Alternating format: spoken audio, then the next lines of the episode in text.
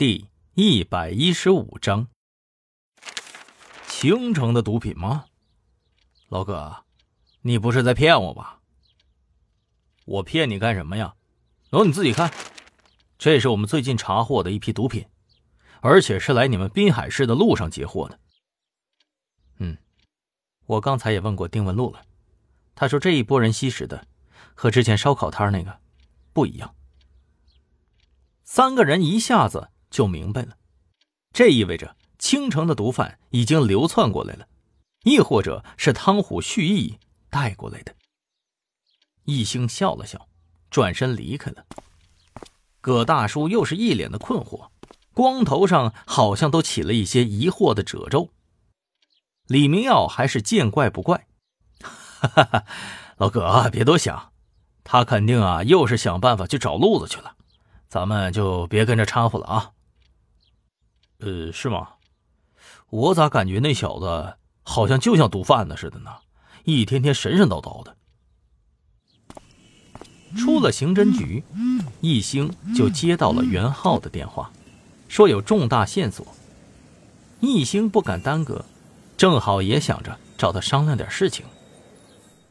来到袁浩家的时候，他正在认真的梳理着资料。王大飞、陆云、徐丽，袁浩，这么认真？啊，海毅老师。你吓我一跳，怎么进屋了也不敲个门啊？易兴见他脸上出现了一丝的细汗，看来是真的被自己吓得不轻啊。不过他口中的这几个名字，倒是让易兴感到有点熟悉。袁浩嘴角一斜，得意的说道：“易老师，是不是感觉很熟悉啊？你再仔细想一想，别绕弯子。”说重点，哎，好吧，这都是昨天晚上斗殴的那些人呐，我收集了他们的信息。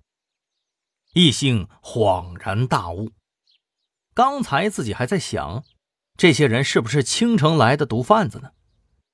不过，这些人的身份连技侦部门都没有完全掌握，没想到这小子居然已经全部搞到手了。看着易星惊讶的目光，袁浩不好意思的挠了下头。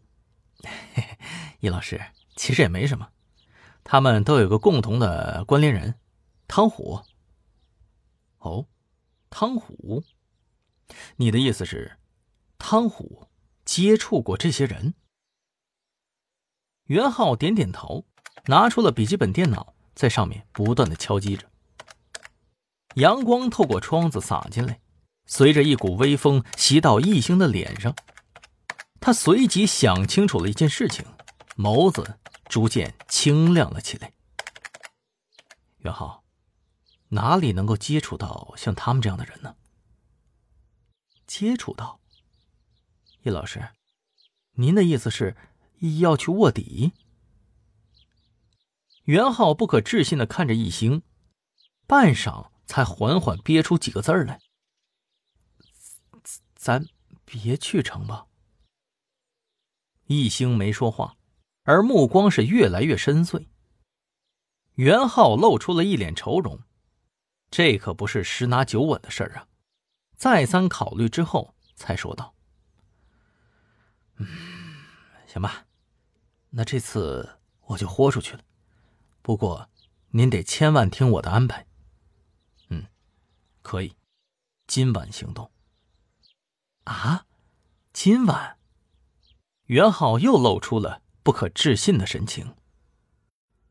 当天晚上，易兴提前哄睡了袁心，然后和袁浩来到了一间小酒吧里。易兴故意戴了一顶假发，还粘了一撮小胡子。袁浩目光扫视了一圈，冲着一个装扮怪异的男人走了过去。哎，大力哥。我靠！我去，能在这儿见着你，缘分呐！哎，什么都别说，今天晚上我请客。操，耗耗子，好好久不见你出来玩啊！操，别别扯淡，今天哥哥我请客，你要是不让请，就是看不起哥哥我啊！哎，走。两个人一搂一抱，朝着包间走去。易星跟在他们身后，是一言不发。其实啊，不是他不想说话，而是这种事儿交给袁浩更合适，他更知道对方现在想要什么。酒过三巡，大力哥打了几个电话，叫了好多人来助兴。看到这么多社会流氓都来了，一星有点着急，想找个机会去给李明耀报信。结果他刚想起身，发现袁浩从桌子底下按住了他的腿。袁浩微不可察的看着一星，摇了一下头，然后冲着新来的人喊道：“来来来来来，接着喝，接着喝。”这个局一直持续到后半夜。大力哥有点喝多了，左手搂着袁浩，右手搂着易星，摇摇晃晃的。朝着酒店走去。哎，嗯，哎，这小兄弟今天表现不错啊，挺能喝的呀。我已看出来了，你是是不是还对我不不放心呐？看我混，你怕啊什么？什么呀？我实话告告诉你吧，你你你知道那个金金海公司吧？